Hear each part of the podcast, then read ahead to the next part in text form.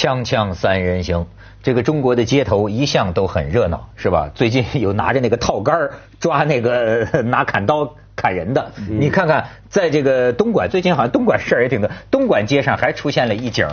说是一对儿，据说是一对儿情侣啊。你看，在人流滚滚的这个街上，好像在吵架。吵着吵着呢，突然这男的呢就开始脱衣服，不知道他们在吵什么，就脱光了。好像这个男的脱衣服啊，使得这个女的更加激动，然后这个女的先脱光了。你看这两个人还奔跑，就是 一丝不挂的。这个就最后好像两个人又言归于好了。你看这个女的在追。这 最后俩人就这样，就是言归于好就好了，就手拉手就演出这么一幕，你知道吗？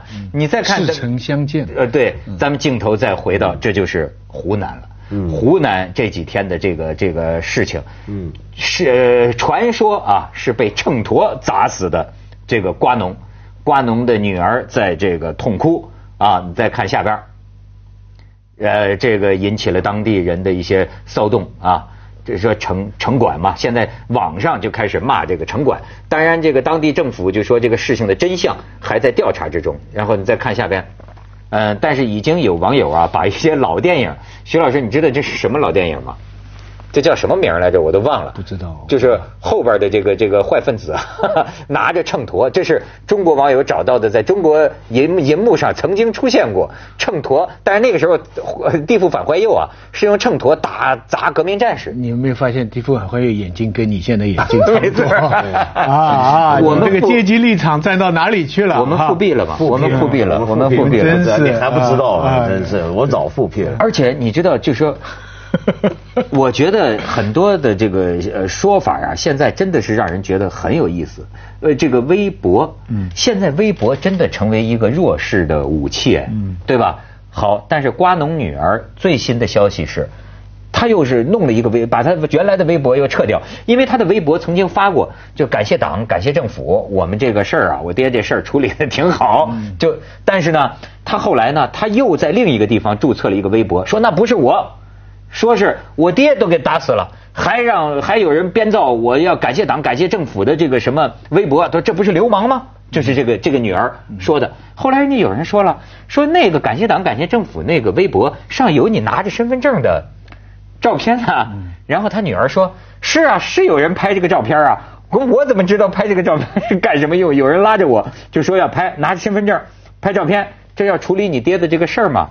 他说：“那我怎么知道最后这照片成了我微博上的？那当然，咱也不知道谁篡改他的那个那个被枪毙的叫曾曾什么，就是说没有临死，没有见到家属的那个事情。曾什么杰？哎哎，结果不是后来他女儿还在微博上感谢法院。”向法院道歉，挺诡异。这个，结果呢？结果人家就搞不清楚，人家就说你没见到你的父亲，这个不是损害了基本人权吗？哈，他为什么还出来感谢？后来据说后来他补充说，是因为他害怕他家里还有人还关在里边，他怕他们会破。因为中国人呢，别的说实在话，中国人现在做事情，那个下一个世界，天堂地狱都不怕，怕什么？中国从古至今怕九族啊。怕家人啊，很多现在的案件之所以你有看不懂的事情，都跟家人有关。有很多人觉得我自己算了，但我不能联系到我的家人。所以你看他那很诡异的微微博，他你说他那个大家都在同情他，他还跑出来感谢，哎还致歉啊还道歉，哎给给法院添了麻烦，真对不起。不过这种事其实最近已经挺常见了，最近已经两三年都这样子，有太多事情都是一个。微博上大家同情的人，忽然之间自己翻工，嗯嗯嗯，然后忽然说起很奇怪的话，嗯，忽然不晓得在哪又冒出来说那个微博原来不是他开的，嗯，这种事其实已经很常见了。同样很常见的呢，就是这些你说到像瓜农这个事情，呃，到底最后会怎么解决呢？我觉得也就不怎么解决了，因为坦白讲，比如说现在我们最后知道的消息就是，地方政府部门一边跟人说调查。但是以我所知，到今天为止，这个检察院、地方检察部门还没有正式开始行动。但是另一边的部门已经要求要把这个瓜农呢尽快下葬，要入土为安。那么本来家属或者很多外间的声音说要留着这个尸体验验尸嘛，因为看看是不是秤砣打死嘛。但现在地方部门就勒令说，如果再晚下葬，晚一天罚十万人民币嘛。那么到好闹到最后，大家很愤怒。然后呢？然后也就不怎么样了。你记不记得几个月前延安不是有一对城管夫妇打人吗？要说是踩着，是不是？对啊，有一个踩着脑袋的给啊。对啊，那个又怎么样呢？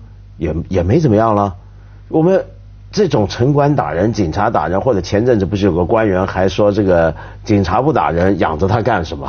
对不对？你这个湖那是个湖南的官是吧？是吧？给拍下来了嘛？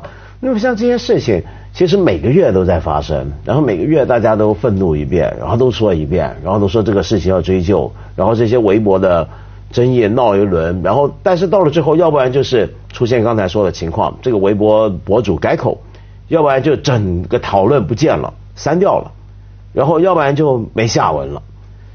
这个舆情控制的呃工作人员呢，说呢，最幸运的就是网络的新闻呢、来得快。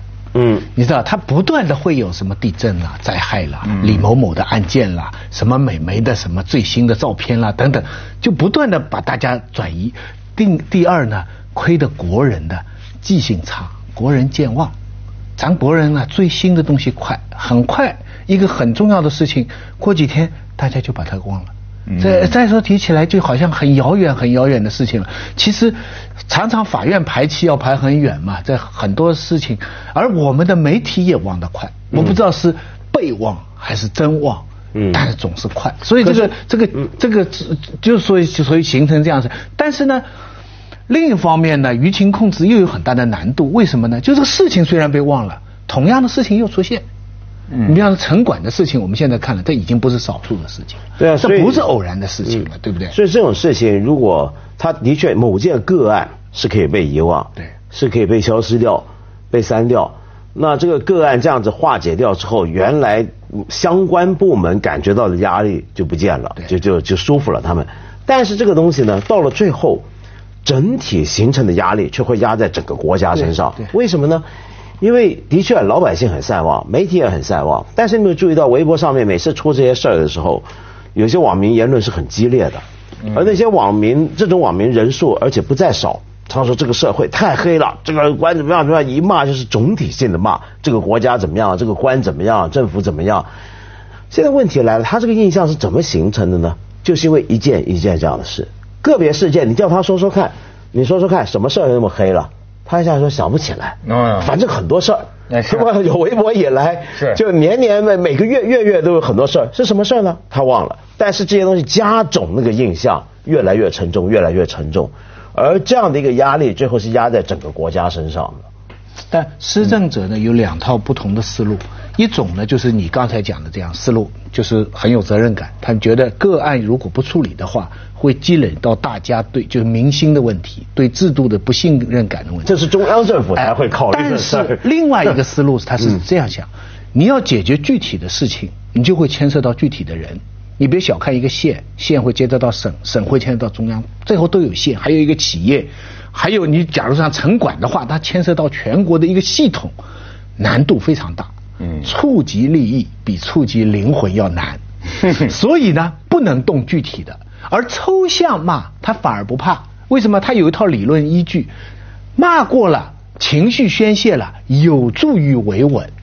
你知道，我看过一个英国人的一个一个一个一个理论，他就是说中国目前中国的这个这个社会制度跟全世界都不一样，但中国的老百姓至少在目前看还支持这个制度。他讲了六个原因，呃，比方说经济增长啦，比方说呃呃没有反对党啦，比方说大家怕乱啦，等等等等。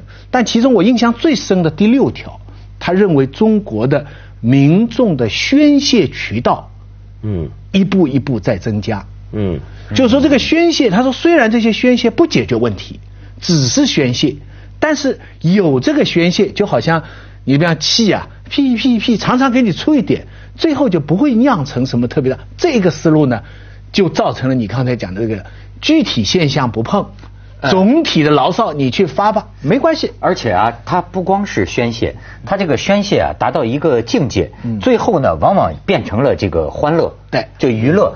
所以我一直记得是李泽厚还是谁，我忘了说过，就说是这个中国中华民族是个喜感民族。嗯，比如相比之下说日本民族就是个悲感的民族。嗯，说中华民族弄来弄去啊不，是李泽厚讲说是乐感啊，乐感，就是对，最后弄来弄去啊，就叫嬉笑怒骂。你知道吗？到最后，不管是多么这个悲伤的事儿，你看，就有人找那个老电影《地府法官》，又拿秤砣，对对吧？你说他叫讽刺，对吧？也是讽刺。黑色幽默、红色幽默都能讲。你包括现在就关于城管，我给你们听一首这个网络上的歌曲，也反映咱们这种娱乐精神。你看看，找点空闲，找点时间，开着公车上出去转转，带上罚单，带上证件，拎着鞋罐到街上看看。小贩们准备了几盒好烟，地痞们张罗了一桌好饭，收来的罚款让领导数数，大人的事情和领导谈谈。当然咱们也得这个两说着啊。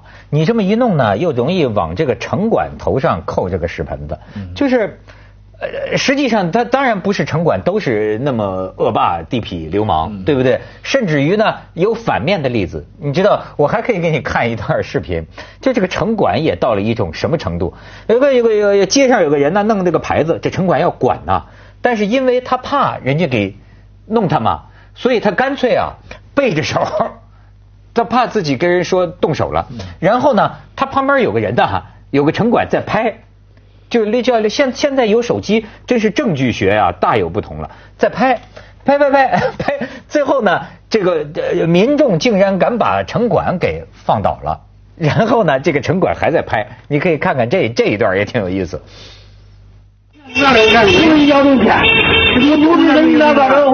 啊，我出来话，我一出门就干，我出就直接出来，你跟我讲？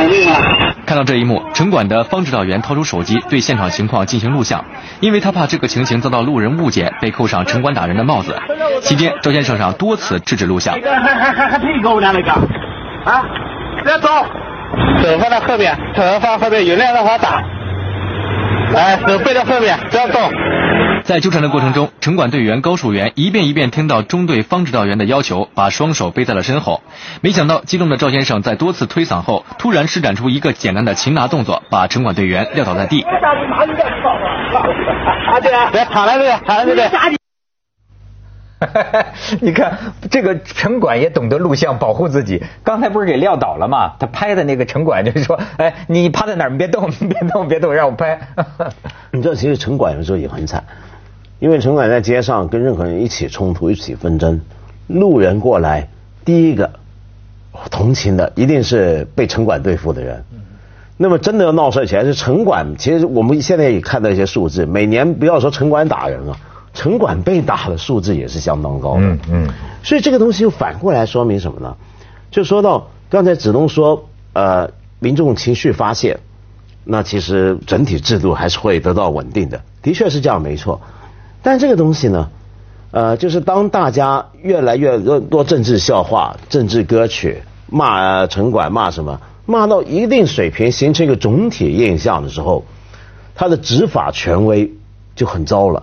他在路上要是出什么事儿，九十九个过一百个过路的人，九十九个都不会同情他的，都会帮着一帮街班的街边的小贩的。因为我小时候就是在一个特殊的一个政治历史时期，呃，这个这个政治风云变幻，然后大人们在撒谎，对吧？那个小时候我们还赶上这个游行，一个礼拜打倒一个不同的人，就是这个口号乱。然后呢，慢慢的你就正好赶上中国改革开放这三十年呢，就所谓这个道德沦丧，你知道最后就到达，所以王朔的小说为什么会出现？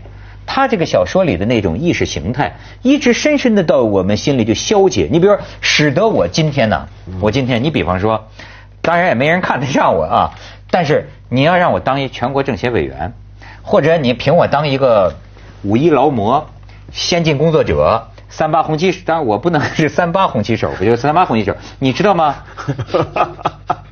其实你想当，其实对，对，其实很想当的，我唯一想就是不让三八红旗手，就是我觉得我然后培养你文艺青年。对我很我有十分之九的可能啊，就会拒绝的，只会答应当三八红旗手。你看，我只会答应当三八红旗手对。我觉得这个有面子，你你知道，但实际这是个那是王朔的呃嬉笑怒骂后面有真诚的东西，所以你会拒绝。今天的很多年轻人不会拒绝。今天这么高的大学里的这么高的政治的成对，好今今天今天的社会上的这种底层的反叛，跟主流电视台的主旋律是合拍的。你说的对，你知道你说的太对了。就是我其实又反过来讲，我认为今天我有廉耻之心。嗯，你明白这意思吗？对比方说，你让我当一个什么特有特有荣耀的事儿，是吧？呃，但假如说你当了这个，你就可以弄一两地车牌儿但是我可能啊很害羞，因为我害怕不好意思你们我的朋友们笑话我，我很害羞。或或者说，你让我走红地毯，这事儿按说很光荣吧，但是可能我就想，你不给老子钱，老子才不干这丢人的事。这说明我还有某种，但是这个廉耻又是这么样的变态。你知道吗？就是，因为就明明是光荣的事情，明明是光荣的事情，比如说大家，比如说，但是不要要不要，比如说凤凰卫视，我们老板原来就说，说我这个人怎么就是他会觉得我没有朝气，就很木气，为什么呢？他的公司凭你当个这个先这个这个好主持人呐、先进主持人呐、或者凭你当一个什么？上进心为什么那样？对，为什么你觉得那样的就是甚至是羞耻，或者说是不愿意去那个样的自自自贬你那样？你放心，放心，现在青年一代，现在都新兴的一代不像你，他反倒不是现在人家很现实，人家很上进。另外，我想讲的是什么呢？就是因为我们现在的主流的电视啊，主流的这个团，四九年以后的社会生活不让不不大描写，所以反复讲的都是穷人团结起来打倒地主、打日本。这个中间两个主题，一个就是穷人打富人，嗯民众反官；第二都是暴力行为。这些东西虽然它的目的是宣传革命主旋律，没想到它就暗合了目前街上的。你知道他，你把这个电视里刚才那个秤砣、那个那个打的那个场面，跟在街上的场面、这瓜农的场面一结合，你想产生什么结果？就是今天你看到的街上的恐怖行为、极端行为、很坏的这种，甚甚至是很不好的一些行为，它恰恰接上了一套革命主旋律。这个。所以中国人，你看一点都没有印度人的非暴力的倾向，一点都没有英国人的那种不同阶级之间的和谐。我们强调阶级斗争，强调暴力的阶级斗争，所以这一套东西跟目前的社会状况有一种真的。非常就是你某某种程度上说，我们小时候那都是看暴力电影长大的，对吗？血腥暴力长大的。今天今天这些嗯电影放在少儿频道反复的播，对对对对，尤其是《英雄王城》也放，好家伙，蛇身插碉堡，让孩子们 这锵锵三人行广告之后见。其实啊，这也是几千年的问题，就是说，呃，中国的很多老百姓啊。就是你实在没办法的时候，你看 官逼民反呃不是官逼民反呐、这抱着清官大老爷的腿啊，嗯呃，清官大如果大老爷是清官是青天，就给我解决个问题。如果不解决呢，那就是哭的还不够，那闹闹的还不够。我们有成语叫什么呀？寻死觅活呀。实在没办法的时候，其实中华民族的人民都是忍无可忍的时候。嗯，中国人其实呃做奴才的历史是很久的，你知道吗？能忍的，能忍的。但是他弄的这种，就是比如说我爹，假如说咱不知道实实实情，假如说你把我爹打死了，你还就什么不赔我？哎呦，这到最后我没辙了。